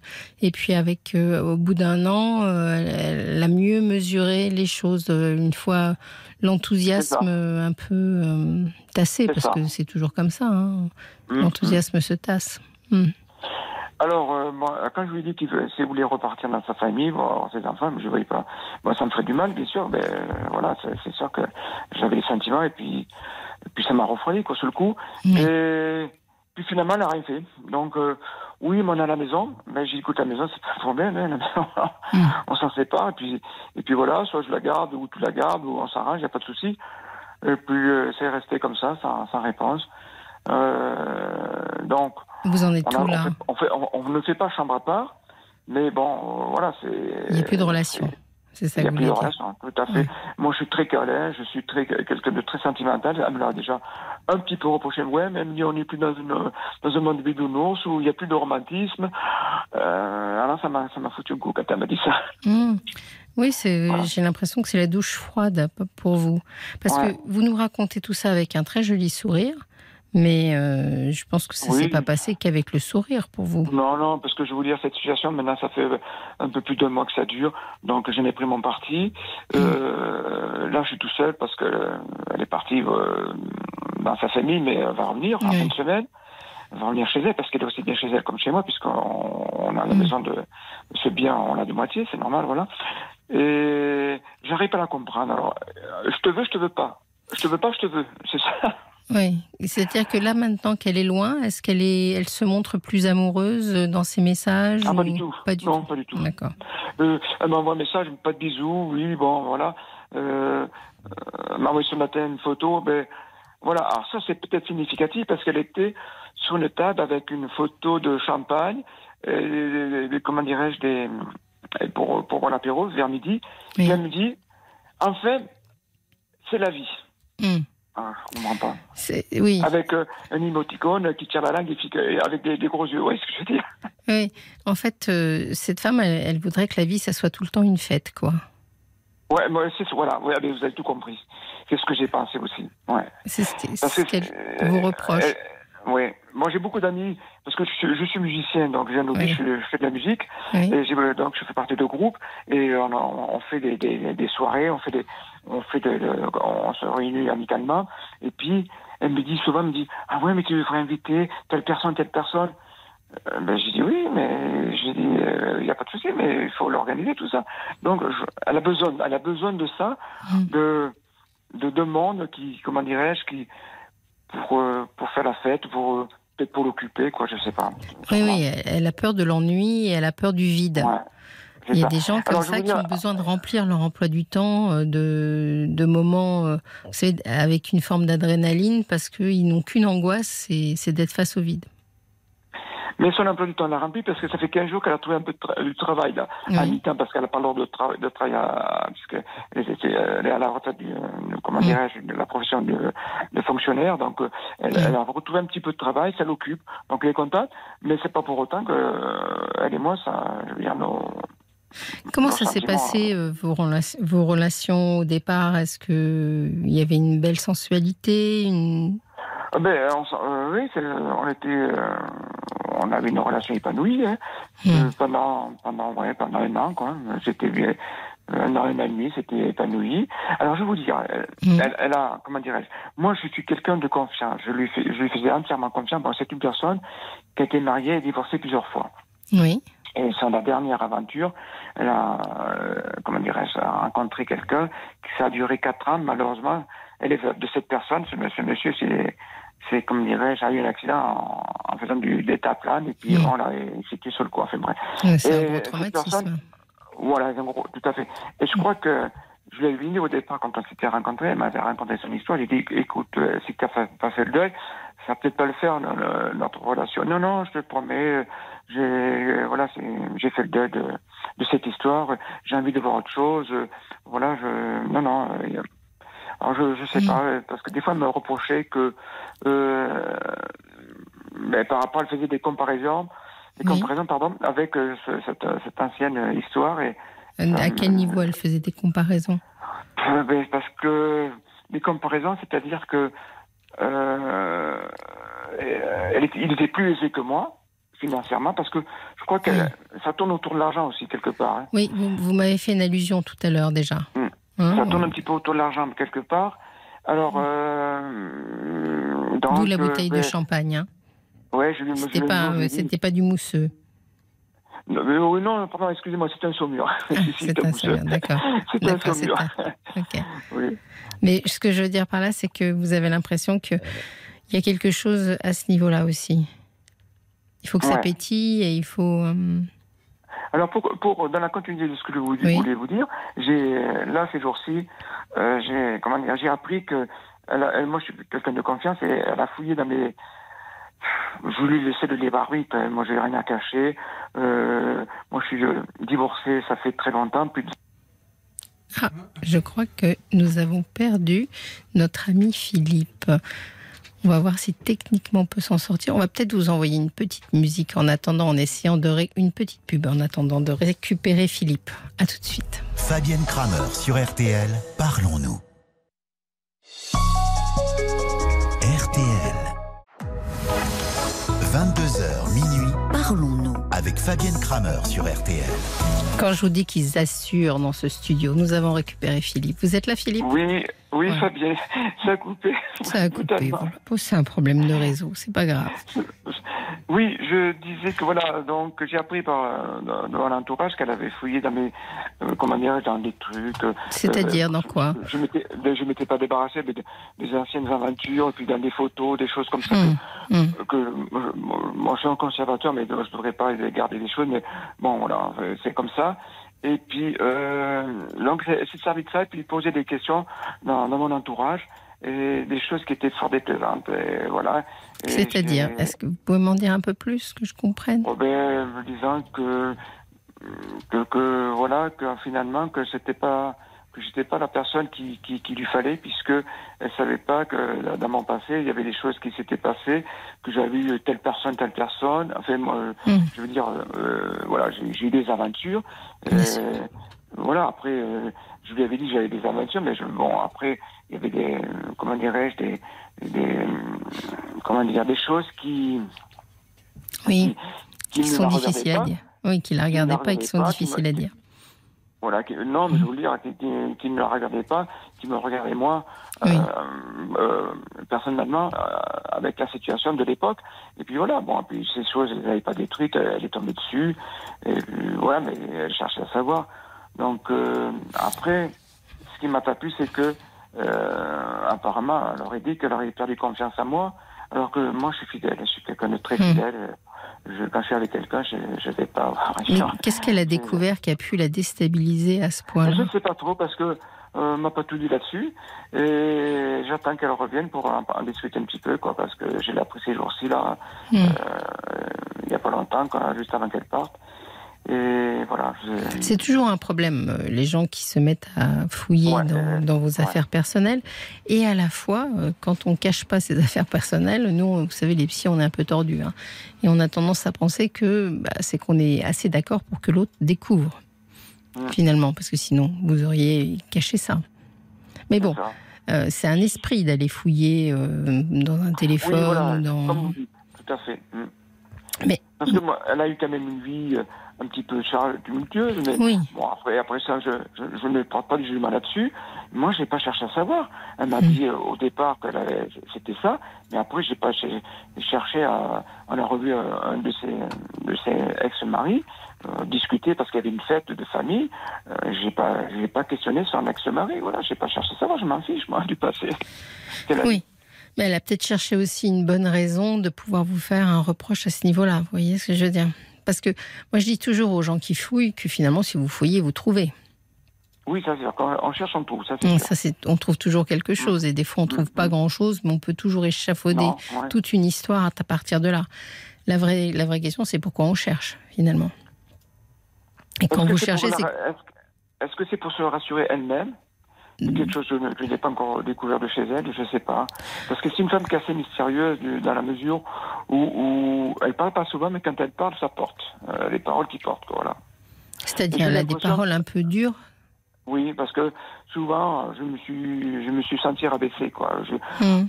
j'ai serré les dents, mais j'ai rien dit parce que, voilà. Euh, quelles, sont les paroles un peu blessantes et, qu'elle a pu vous dire? Je sais plus. Euh, ah ben, un jour, on s'est pris la tête tous les deux. Et puis, euh, bon, j'écoute, j'écoute si tu veux. Bon, on se, on sépare, puis c'est tout. On, s'entend pas, on s'entend pas. On va pas se chamailler. On est quand même adultes, on a un certain âge. On n'en est pas arrivé là pour, euh, pour réagir comme des même. Et ben, dit, écoute, qu'à te casser, c'est comme ça. Ah, non, mais Pardon, j'ai pas, pas compris ce que vous m'avez dit. Elle dit, tu n'as qu'à te casser. Ah, voilà, c'est exactement le terme qu'elle m'a dit. non, non, mais je dis, écoute, pourquoi je manierais ben, euh, Apparemment, la maison ne te plaît pas, moi je la garde. Euh, non, mais moi je dis, euh, je pas, mais moi j'ai une entreprise, je peux, peux pas m'en aller comme ça. Alors après, on rediscute d'autres choses. Et puis, j'ai dit, t'es sûr Je ne veux pas dire son prénom, je vais dire son nom, elle Jocelyne. Donc voilà. Hmm. J'étais sûr, Jocelyne, que tu as dit, euh, tu, tu pensais vraiment? Elle me dit non, je regrette d'avoir dit ça. Hmm. Alors, elle dit des choses qui sont dures, blessantes, qui rabaissent, euh, et puis euh, après, elle, regrette. Oui, il y, a quelque chose en elle qui, qui garde une forme de frustration. Oui, c'est ça. mais bon, on parle d'elle c'est très bien. Mais vous, euh, est-ce que vous avez envie de, faire durer cette relation, de d'apprendre à, mieux connaître cette femme? Parce que finalement, vous ne connaissez pas depuis si longtemps que ça. Est-ce que, euh, écoutez, ou est-ce que vous avez des doutes? Je vais vous dire. Euh, Fabienne, hein? Oui, c'est ça, Fabienne. Je vais vous dire. oui, parce que moi, je vais toujours au bout des choses pour ne pas passer à côté de quelque chose. Donc voilà. c'est pour ça quand elle va rentrer, je, ça va être un degré au-dessus, notre conversation, et vraiment savoir, euh, comment dirais-je, moi j'ai bien réfléchi euh, dans ma tête, euh, mhm. j'ai envie d'être heureux avec quelqu'un. mais avec quelqu'un, ça, ne me dit pas si c'est avec elle. Est-ce que non, avec une femme, mais avec une femme. Je mais dire si c'est avec toi, c'est très bien. Je préfère que ce soit avec toi. Et si c'est pas avec toi, ben tant pis. Voilà. Mais, mais sommes-nous interchangeables? Voilà, voilà. Non, parce que j'en suis arrivé à un stade où on ne peut plus jouer au chat à la souris, quoi. Mais qu'est-ce que vous aimez chez elle? Ben, Déjà, c'est une femme qui a un beau physique, ça, c'est sûr que hmm. euh, c'est une belle femme. Euh, elle, est, pas sotte. J'aime euh, les, femmes qui sont intelligentes, voilà. Oui. Mais il y a beaucoup de choses qui me plaisent chez elle, voilà. D'accord. Donc vous êtes capable de, de... Vous avez des sentiments pour cette femme? Ah oui, j'en ai encore. Hein. Ils sont pas, ils sont c'est moins violent que. qu'au début. C'est vrai que j'ai encore des sentiments parce que je suis capable de repartir, de remettre tout à fait et de repartir comme, euh, comme le premier jour, mais voilà, je ne peux pas le faire à sens unique. Mais il faudrait qu'on éclaircisse quand même, parce que vous savez, par deux fois, vous m'avez fait une allusion à l'idée qu'elle pourrait être, d'une manière ou d'une autre, consciente ou inconsciente, un peu intéressée.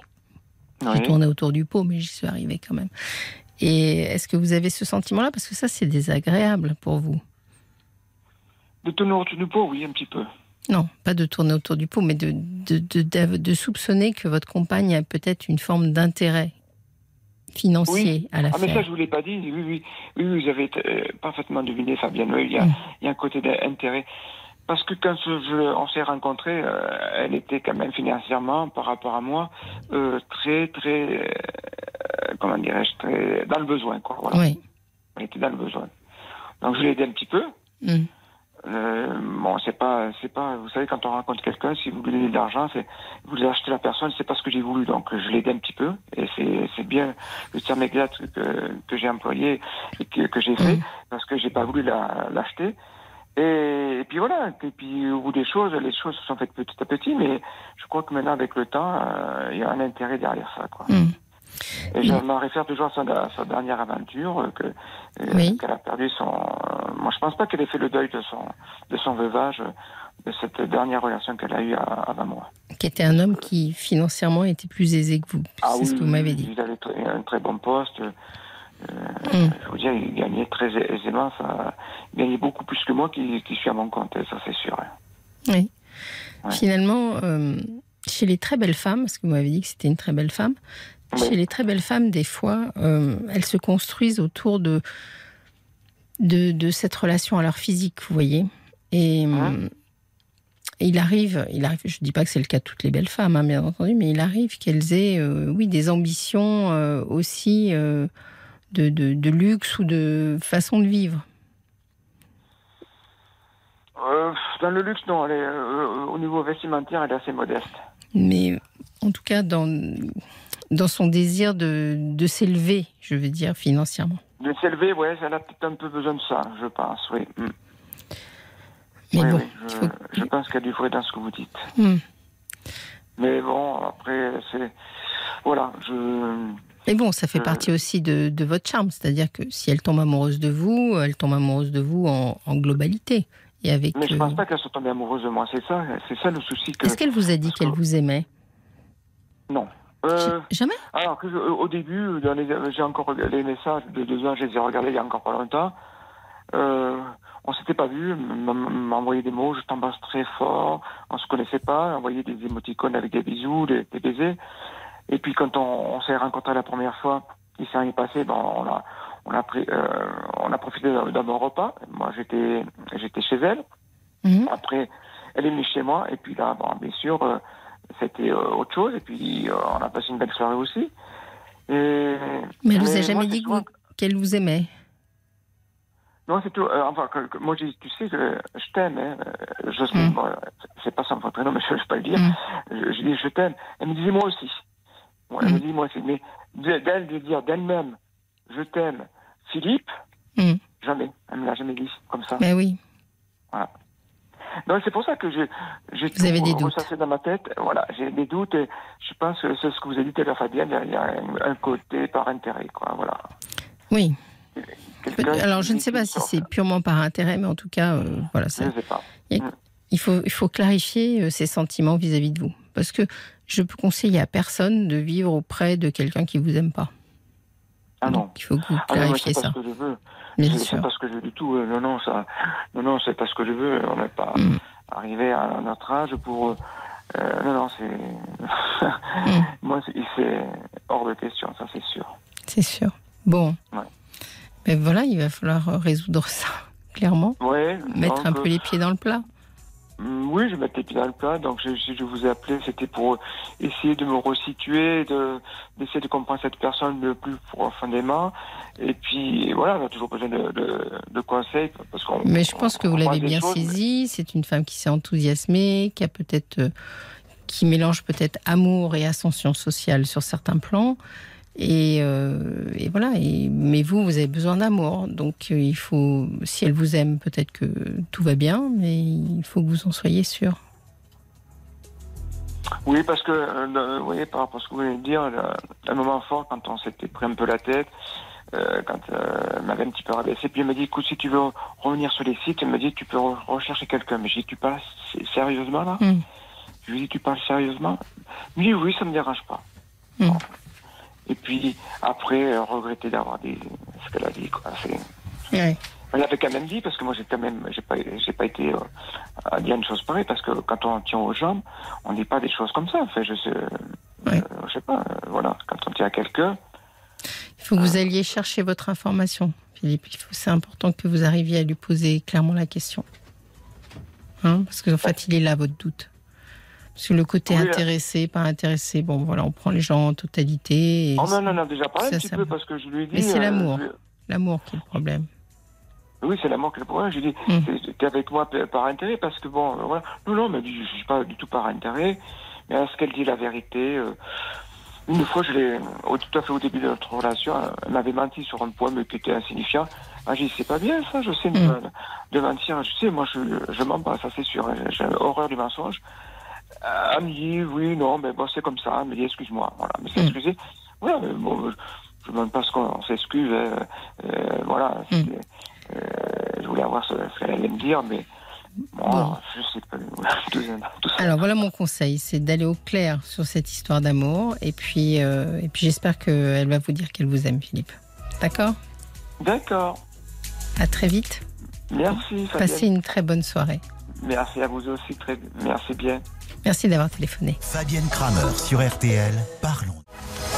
22h minuit, parlons-nous avec Fabienne Kramer sur RTL. On entame notre dernière demi-heure ensemble de confidence et on reçoit tout de suite Camille. Bonsoir Camille. Bonsoir Fabienne. Bienvenue. Merci beaucoup. Merci d'avoir attendu jusqu'à 23h35 pour parler avec nous. Eh ben, je vous en prie, je vous écoutais et puis je dormais pas encore. Ah, c'est parfait. Alors racontez-moi ce qui vous conduit jusqu'à nous. Oui, euh, alors moi c'est un petit peu particulier. Euh, je vais essayer d'être euh, concise. donc au mois d'octobre dernier, j'étais à mon bureau en train de faire quelque chose pour le travail. Et puis d'un coup, j'ai été prise d'une sorte de gros vertige. Mhm. avec une sensation de tête vide. Donc je me suis affolée tout de suite, comme une attaque de panique en fait. Et puis à partir de ce moment-là, il y a un état euh, qui s'est installé en moi que j'arrive pas vraiment à expliquer. Euh, j'ai la tête qui tourne en permanence, donc euh, vraiment étourdie, sensation comme si j'avais bu de l'alcool. Mhm. Et donc je me suis dit ça passera le lendemain. Et puis bim ça passe pas. Donc le, le, le, lendemain j'avais je commençais à avoir des, des grosses céphalées de tension derrière la tête. Donc je me suis inquiétée. J'ai été aux urgences oui. Euh, on m'a fait un scanner, on m'a fait euh, plein de prises de sang, etc. On a tout testé et tout était OK. Mhm. Euh, sauf que ces symptômes ne partaient pas et donc j'ai fait tous les examens médicaux possibles et on ne trouve pas ce que j'ai. donc on pense que c'est d'origine anxieuse. donc on m'a prescrit des antidépresseurs vers le mois de novembre que j'ai suivi mhm. jusqu'au mois d'avril. On a augmenté les doses à chaque fois mais ça fonctionnait pas. Mhm. Euh, et puis on a on m'a remis un, un antidépresseur euh, ces derniers temps qui fonctionne euh, plutôt bien, même si je garde quand même 60% de, de sensations d'ébriété constamment. Ah, d'accord. et donc j'ai quand même très peur de, de, rester dans cet état toute ma vie. Et puis c'est surtout que personne ne comprend vraiment ce que j'ai. Et il faut que je comprenne, continue de faire les activités de la vie quotidienne avec ces sensations très dérangeantes. Ah oui, c'est très désagréable. Oui, voilà. Oui, oui, donc. Euh, Mais vous avez fait, donc, vous me dites, des examens médicaux. Euh, bah, ah je vais vous poser une ou deux questions, euh, type ponction lombaire, etc., etc. Ils vous ont fait tout ça? Euh, alors non, mais j'ai fait des tests à l'étranger. J'ai dépensé très cher pour des tests pour la maladie de Lyme. Oui. Euh, j'ai fait des IRM pour la sclérose en plaques parce qu'au début j'ai vu que ça pouvait être ça, donc euh, négatif. Dieu merci. et puis après, qu'est-ce que j'ai fait d'autres cardiologues J'ai vu un ORL, j'ai vu un opticien, un orthoptiste. Vous avez vu des spécialistes tous séparés les uns des autres finalement? Oui, voilà, exactement. Vous n'avez pas vu un... Moi, j'aime bien les médecins internistes, comme on dit. C'est des médecins qui ont une vision euh, générale de la personne. Alors ça, non, j'en ai jamais entendu parler. Disons hmm. que j'ai un peu embêté mon médecin traitant et je suis rendue au point que j'ose plus trop aller dans son cabinet et je me dis, bah, faut que je me résoudre à vivre comme ça toute ma vie, quoi. Non. Non. non, non, je pense pas qu'il faut. Et vous avez fait aussi les tests, vous savez, euh, pour voir si vous aviez pas un problème de calcul dans l'oreille ou des choses comme ça. Oui, oui, tout à fait. Sur une espèce de siège là qui nous fait tourner. Oui, j'ai essayé ça aussi et rien du tout. Donc a priori, vous n'avez pas de problème médical. Non, non, a priori, ce serait euh, d'origine psychologique. Euh. Et, est-ce qu'il s'est passé quelque chose? Parce que vous me décrivez un vertige qui vous surprend au travail alors qu'il s'est rien passé de particulier euh, non, alors il y a quelque chose, comme je disais à Paul, euh, la mm. veille, on, a été voir euh, la grand-mère de mon mari qui était décédée, et donc bah, je voulais pas du tout y aller, mais mon mari avait besoin de moi à ce moment-là. Il dit s'il te plaît, vraiment, j'ai besoin de toi dans cette épreuve. Donc j'ai été avec lui à la chambre mortuaire. Oui plus comment on dit. Et là, j'ai vraiment été prise de quelque chose de très lourd. Euh, il a fallu que je souffle très fort. Euh, et puis, je, me suis assise et j'étais prostrée. Vraiment, je ne pouvais plus bouger. Hmm. C'était la première fois que vous voyez quelqu'un de décédé? Euh, alors non, parce que j'en ai vu deux quand j'étais plus petite, mais j'avais pas le même regard sur la mort, je pense. Alors c'est quoi les deux personnes que vous avez vues quand vous étiez plus petite? Bah, C'était le, papa de mon beau-père et puis mon grand-père euh, qui avait 103 euh, ans, qui était euh, décédé bah, de vieillesse naturelle. Quoi. Mais, vous, quel âge aviez-vous à l'époque où vous avez vu ces deux premières personnes décédées? La première personne, c'était, je devais peut-être avoir 10 ans. Oui. Et la deuxième personne, j'en avais 17. C'était l'année mhm. du bac. Alors oui, c'était ça à peu près. Et la première personne, comment se fait-il que vous ayez vu le papa de... Je ne me souviens plus exactement, mais c'était un lien assez lointain avec vous? Euh, non, parce que je le connaissais. En fait, c'était mon, euh, mon, beau, mon beau-père, c'est celui qui a pris le relais de mon éducation, entre guillemets, de mon, enfin, mon beau-papa. Et c'était comme mon grand-père. Euh, oui. Donc, effectivement, vous étiez lié à cette personne Oui, oui, oui. Mm. même s'il avait une place un petit peu en retrait, il était présent, il était gentil. Mm. J'avais pas plus d'affection que ça, mais. Mm. Voilà. Mais vous vous souvenez pas si vous avez été choqué à l'époque? Non. Je n'ai pas souvenir. C'est vrai que. Mais c'est assez tôt quand même pour voir. C'est toujours un moment très particulier, la, la, première fois où on voit euh, quelqu'un euh, de mort. Oui, oui, bah oui. Là cette fois-ci, ça m'a vraiment. Euh, on n'oublie pas ces moments-là. Vous voyez ce que je veux dire? Oui, bah oui, oui, oui. Bah là, je reconnais tout l'odeur qui vient dans la pièce. Oui. je, je, pourrais même décrire encore ce qu'il y avait. Enfin, comment c'était, comment elle était habillée. oui il y avait une petite musique en fond. J'étais incapable de bouger, en fait. Oui, vous avez été choquée. Oui, c'est peut-être ça. Oui, ça ressemble. Enfin, ce que vous décrivez, ça ressemble à un choc. Mais c'est pour ça que je fouille un peu euh, en amont, parce que euh, finalement, euh, quel âge avez-vous aujourd'hui? J'en ai 29. D'accord. À 29 ans, bon voilà, ça reste un choc hein, de voir quelqu'un décédé, toujours. Mais euh, je me dis, est-ce que c'est pas, ça ravive pas euh, un souvenir plus ancien? C'est pour ça que j'ai un peu fouillé. Euh. Ah oui. Euh, bah en fait, disons que j'ai quand même un, trouble anxieux généralisé qui est quand même diagnostiqué depuis maintenant plusieurs années avec des questions récurrentes quand même sur la mort. Oui. donc c'est quelque chose qui vient en boucle, mm. un peu tout ce qui est pas métaphysique, mais enfin c'est vrai que j'ai des questions que je me pose depuis toute petite qui sont assez redondantes et qui me qui me hantent, mais j'arrive des mm. fois à les mettre de côté. Mais, euh, mais c'est vrai que depuis cet événement, après, j'ai développé euh, la semaine juste après de l'hypochondrie parce que les, symptômes étaient très forts. Je ne mm. savais pas ce que j'avais. Je pensais que j'allais mourir euh, dans l'immédiat et c'était. Mm. oui, je pense que vous avez réveillé une angoisse de mort. Alors, vous savez que en psychanalyse, on pense quelque part que toutes nos angoisses sont des angoisses de mort. Finalement, la seule peur qu'on ait tous, euh, qui est une peur existentielle, c'est cette peur de se dire quand est-ce que je vais mourir et dans quelles conditions?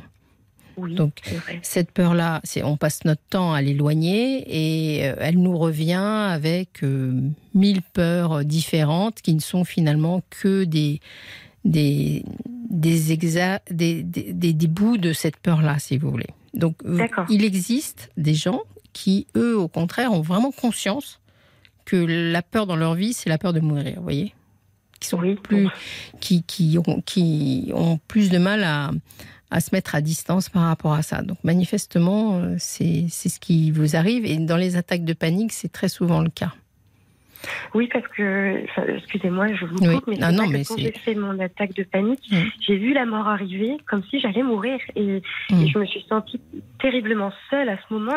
Et, même mon mari qui était à côté, qui essayait de me rassurer, ne pouvait rien faire. J'étais vraiment euh, seule, j'allais mourir. quoi. C'était là, maintenant, devant moi. Euh, c'était j'allais laisser ma fille toute seule et mon mari seul. Et voilà. Ah, vous venez de dire une phrase très intéressante, Camille. Vous avez dit j'allais laisser ma fille toute seule. Quel âge a-t-elle?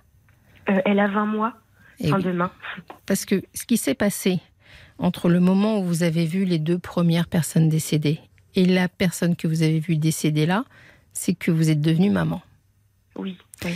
Et avant qu'on soit maman, finalement, la mort, euh, on la craint, mais on a moins peur de laisser quelqu'un. Oui, c'est vrai. Mais je ne sais pas si vous vous souvenez de quand vous avez accouché de votre, c'est une petite fille? Euh, oui, c'est une petite fille. Euh, c'était le 24 décembre 2020. Ah, ah c'était pas la question. non, non, mais c'est une belle date. J'ai mal hein. compris. Non, non, mais c'est une, une, très belle date. Mais quand vous avez accouché, oui, c'était pas quand, mais quand vous avez accouché de votre petite fille, est-ce que vous vous souvenez des, premiers, des premières euh, émotions que vous avez ressenties? Oui, ah oui, ah, bah, je m'en souviendrai toute ma vie.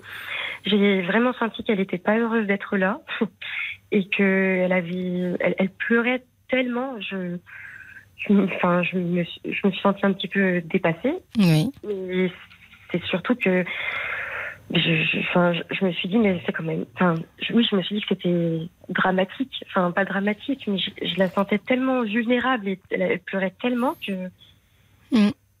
ça m'a fendu le cœur.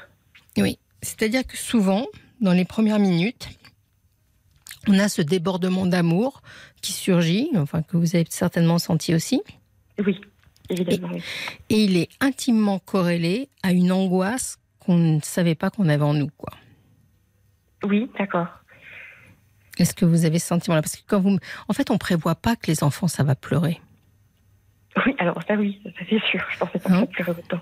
Et, et les cris de nos enfants, ça nous déchire, quoi. Oui, c'est ça, c'est ça. Et alors j'ai remarqué que ces sensations, elles s'accentuent quand ma fille euh, crie, pleure ou, ou quand euh, c'est comme s'il y avait un, stress que peut-être je n'arrive pas à répondre à son besoin ou pas assez vite. Ou et, c'est vrai que ça s'accentue euh, plus quand je suis en sa présence, je trouve. Oui, mais vous savez que les pleurs des enfants, finalement, c'est juste leur seul moyen de communication. Oui. Ça ne veut pas dire qu'ils sont désespérés, parce que dans, dans ce que vous m'avez dit tout à l'heure, vous m'avez dit, oui, quand elle est née, j'ai senti qu'elle était désespérée en quelque sorte. Oui, c'est un peu ça, oui. Mais elle, elle ouvrait juste ses poumons, en fait. Oui, bah, c'est que moi j'ai peut-être interprété la chose, euh, mal la chose, ou d'une façon peut-être euh, un peu négative, comme à mon habitude. Mais peut-être que votre première attaque de panique, elle est venue là. Ah, peut-être. Euh, bah, en fait, c'est au moment de l'accouchement, je me suis vraiment pas sentie bien, oui, en effet. Mhm. J'avais très peur de mourir pendant l'accouchement, déjà. Oui. Donc, euh, bah, de laisser un enfant seul et de laisser aussi mon mari seul. Mhm. Et ensuite, il y a d'autres attaques de panique qui sont arrivées. Euh, la première fois que je l'ai confié, on est parti en week-end tous les deux. Et j'ai une première attaque de panique qui est arrivée à ce moment-là. Oui. Je pense qu'il y a quelque chose de cet ordre-là. Alors, vous êtes dans une phase de la vie de la femme qui s'appelle la matrescence. C'est-à-dire ce moment où finalement on a accouché de nos enfants, de, de notre enfant, mais où on n'en est pas encore corporellement complètement séparé. D'accord. Alors ça peut durer, euh, euh, des fois ça dure 3-4 ans même. Hein. Bon. Oh. Mais 20 euh, mois, vous me dites, c'est assez classique parce qu'on a encore un rapport, on l'a dans les bras, on la porte on la, on la change. Enfin bon, on a, on a un rapport proche du corps. Mhm. Et dans cette période-là de matrescence, on est, euh, c'est pas que vous êtes encore enceinte, mais euh, on est encore très liés, quoi. D'accord. Et je pense que votre attaque de panique est liée au fait que vous avez eu peur de laisser, vous avez eu peur de mourir et peur de laisser votre fille toute seule. D'accord, c'est oui, c'est fort possible. Vous avez peut-être raison. Et puis, comme vous le dites aussi, c'est vrai que elle avait commencé la crèche euh, en fin septembre. Oui. Et c'est vrai que c'est le 4 août que ça m'est arrivé ce gros vertige là. Oui. oui. lors d'une séparation donc. Oui, bah oui, je l'avais laissé un lundi matin, je l'avais laissé à la crèche le matin et puis mm. pour la récupérer en fin de journée. Et c'était euh, donc ça, c'était après que vous ayez eu quand même votre vertige. Mais vous, voulez dire à l'idée de, la, de vous séparer d'elle, peut-être que ça, ça, pouvait vous angoisser? Euh, bah, peut-être de façon inconsciente, parce que je me sentais pas euh, pas libérée, c'est pas le terme, mais je l'ai gardée pendant neuf mois et c'est vrai que mmh. c'était un petit peu compliqué.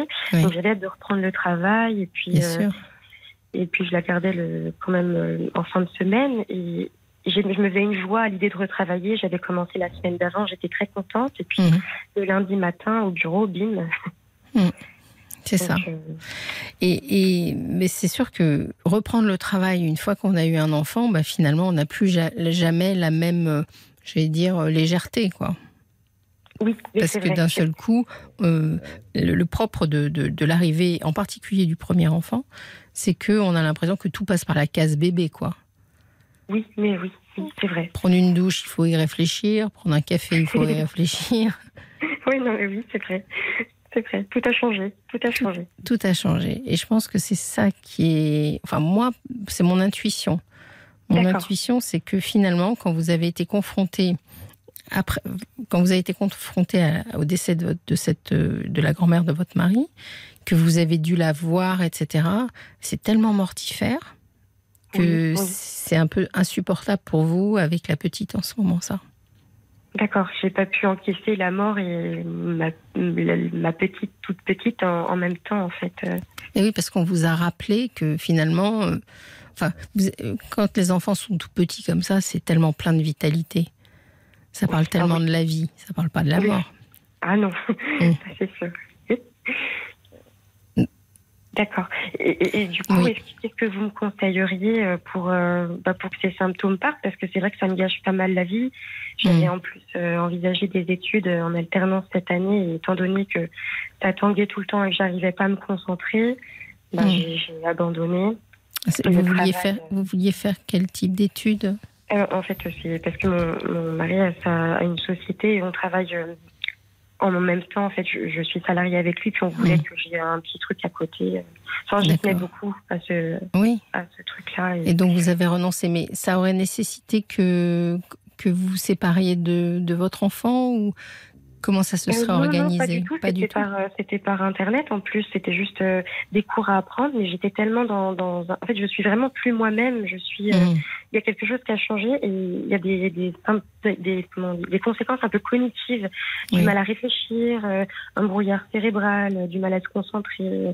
Parfois, j'ai pu recommencer plusieurs fois à faire quelque chose que j'avais fait la minute d'avant. Donc, enfin.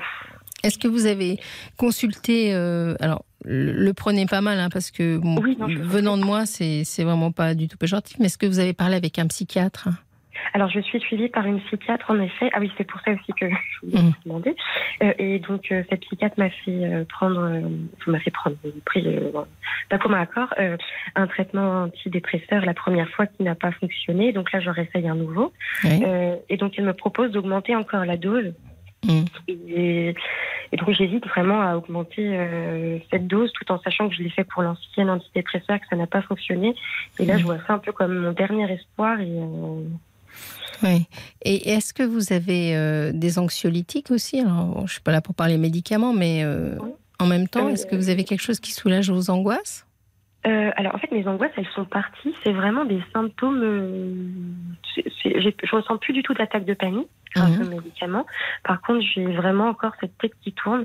Alors, les anxiolytiques ont bien fonctionné au départ parce que je faisais encore des attaques de panique euh, et puis après, j'en ai plus vraiment besoin. Mmh.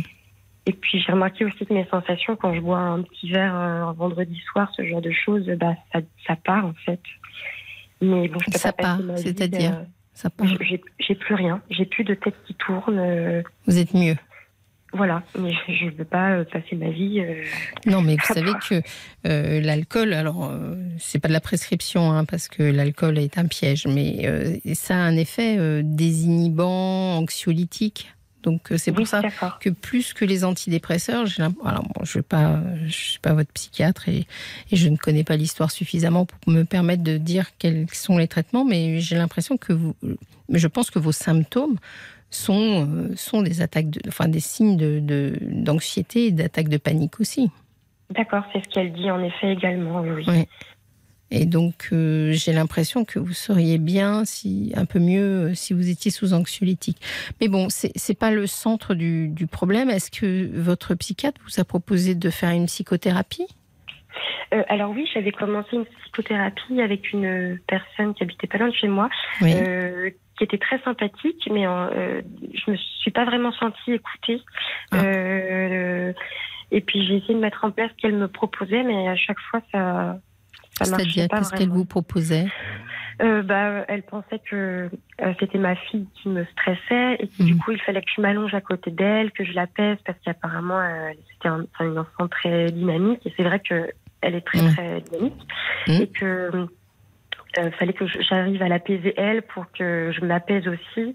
Et donc, euh, bah, j'ai essayé plusieurs fois d'allonger ma fille à côté de moi pour euh, essayer de lui dire oh, regarde, on va se détendre, tout ça. Mais bon, voilà, c'est un petit enfant et voilà, elle n'est pas du tout Oui, je pense que moi, je verrais plutôt une. Alors, ça, c'est un peu une. Enfin, comme on dit, une cognitiviste, des gens qui essayent de, des, des solutions un peu pratiques. Euh, moi, je pense qu'il y a quelque chose à explorer de votre histoire, certainement. Comment, comment se fait-il que vous soyez si inquiète à la naissance de votre fille? Qu'est-ce qui s'est réveillé à ce moment-là? Comment, comment se fait-il que vous ayez perçu les premiers cris de votre fille comme des cris de désespoir alors que ce sont les cris d'un bébé qui naît? Oui, c'est vrai. Est-ce qu'il y a dans votre histoire, dans votre passé, quelque chose qui, qui résonne là-dedans? Euh, bah, Peut-être oui, euh, comme souvent l'abandon, je pense. Euh, l'abandon? Oui, enfin peut-être pas l'abandon, mais... Pourquoi vous avez vécu un abandon? non, mais c'est enfin, je me suis sentie souvent très seule, oui. Et hmm. puis, et puis là, la voir, oui, je, je pense qu'elle, enfin, qu'elle s'est sentie seule au moment où elle est arrivée, alors qu'elle était bien dans le show, tout ça. Et, elle est arrivée là, comme ça, elle n'a rien demandé. enfin, mais peut-être que vous, vous avez. Oui, mais parce que vous me ramenez à votre fille, mais moi, je me demande comment vous, vous étiez enfant. Euh, bah, enfant, oui, c'est vrai que j'ai pas eu une enfance euh, évidente. ah bon? Enfin, de, ce dont je me souviens, mais disons que j'ai un, papa qui est parti, euh, comme beaucoup, hein, qui est parti à ma naissance. Euh, bah, une maman euh, qui a essayé de faire comme elle pouvait, puis elle s'est remise après avec quelqu'un qui n'était pas toujours sympathique avec nous. Hmm. Euh, et donc peut-être qu'il y a ça aussi qui, ressort pas mal. Puis c'est vrai que je me suis vraiment sentie très très souvent seule, pas comprise, et puis à l'écart très souvent. Vous voyez, vous venez d'avoir une petite fille et quelque part, il y a, il y a quelque chose. Quand on, quand on a une petite fille comme ça et qu'on est une femme, il y a quelque chose de notre histoire qui se réveille. C'est-à-dire cet enfant, c'est aussi votre enfant intérieur, un petit peu. Oui, et du coup, vous interprétez euh, ce qu'elle ressent comme euh, ce que vous avez ressenti. Je pense vraiment que ça vous ferait beaucoup de bien d'avoir une, de faire une thérapie. Euh, alors, bon, moi, je vais prêcher pour ma paroisse en disant que je, je, suis plus axée vers la psychanalyse ou vers les psychothérapies dites de la parole et, et plutôt sur le temps. Mais je crois que vous avez besoin de relier des points, voyez, de votre histoire pour euh, voir comment, comment ça se dessine mhm. et, comprendre ce qui est en train de se passer. Parce que finalement, euh, aujourd'hui, vous avez l'impression qu'il y a quelque chose de vous-même qui vous échappe, quoi. Complètement. Je n'ai plus du tout le contrôle. J'ai l'impression que c'est un peu comme si l'inconscient prenait le, le, le, contrôle un peu de, de, bah, de ma, conscience entre guillemets parce que même des fois j'ai l'impression que je suis pas vraiment dans la réalité et que c'est un peu comme si j'étais dans un rêve. Oui, mais j'allais dire c'est pas plus mal ça, hein, parce que finalement vous devez depuis des années avoir mis en place tout un système de contrôle. Oui, mais je suis beaucoup dans le contrôle. Voilà, vous devez être très voilà, très organisé, je vous imagine organisé, il faut pas que ça déborde, etc. etc. Et là, d'un seul coup, euh, il y a quelque chose de l'émotionnel qui ressort, qui prend en effet le pouvoir, mais c'est un peu angoissant au départ, mais je pense que c'est pour, euh, pour aller vers du mieux. Donc, mon conseil, ce serait que vous essayiez de faire une, une psychothérapie euh, dite analytique. Je crois que ça vous aiderait vraiment. D'accord. Bon, ben, je, vais prendre vos conseils, euh, je vais les mettre en pratique parce que je, trouve que vous êtes de très bons conseils en tout cas. ça, je, je, ne sais pas, mais de ce que j'entends de votre histoire, et je voudrais pas que vous vous inquiétiez. Parce que finalement, je crois que des fois, quand on relit comme ça le, le passé, les histoires, etc., et cette projection que vous avez sur votre fille, où vous interprétez des choses euh, de, de, de son histoire, euh, finalement, quand euh, vous arrivez à faire ce travail-là, euh, on s'aperçoit que tout va bien, quoi. Oui, bon, d'accord. Et c'est ça l'idée, c'est que vous ayez l'impression que, que tout va bien, que, que ça vous soulage, finalement. Oui, oui, parce que oui, il y a quelque chose qui, qui, est plus fort que moi qui se passe là et qui est dur dans le temps, donc. Hmm. C'est un sacré moment la maternité quand même, hein. Vous vous rendez compte? Ah oui, ah, c'est un sacré chamboulement, oui, ça c'est sûr. ouais. Je pense que c'est ça votre histoire. Que c'est simplement que vous êtes dans cette phase de matrescence et que vous avez encore des, des émotions qui surgissent. Oui, oui, bah oui. Je... Mais surtout que je pensais que ce serait arrivé juste après euh, la naissance et puis finalement, euh, c'est arrivé neuf mois après parce que le, mm. j'ai pas du tout fait de, eu de problème, enfin entre guillemets psychologique mm. après la naissance, alors que je pensais que j'aurais décompensé un peu à ce moment-là. C'est un peu plus tard. Bon, vous nous tiendrez au courant? Oui, bah oui, bah merci beaucoup euh, Fabienne. de rien, de rien Camille. Merci pour votre euh, très joli témoignage. Eh ben, je vous en prie et je vous remercie et je vous souhaite une très belle soirée. Merci vous aussi. Merci. Merci. Au revoir. J'ai juste le temps de vous remercier à tous pour cette très jolie soirée que vous m'avez permis de passer et de, de profiter de vos témoignages tous plus beaux les uns que les autres. On se retrouve demain, bien entendu, sur RTL pour Parlons-nous à 22h. N'oubliez pas notre numéro de téléphone 09 69 39 10 11.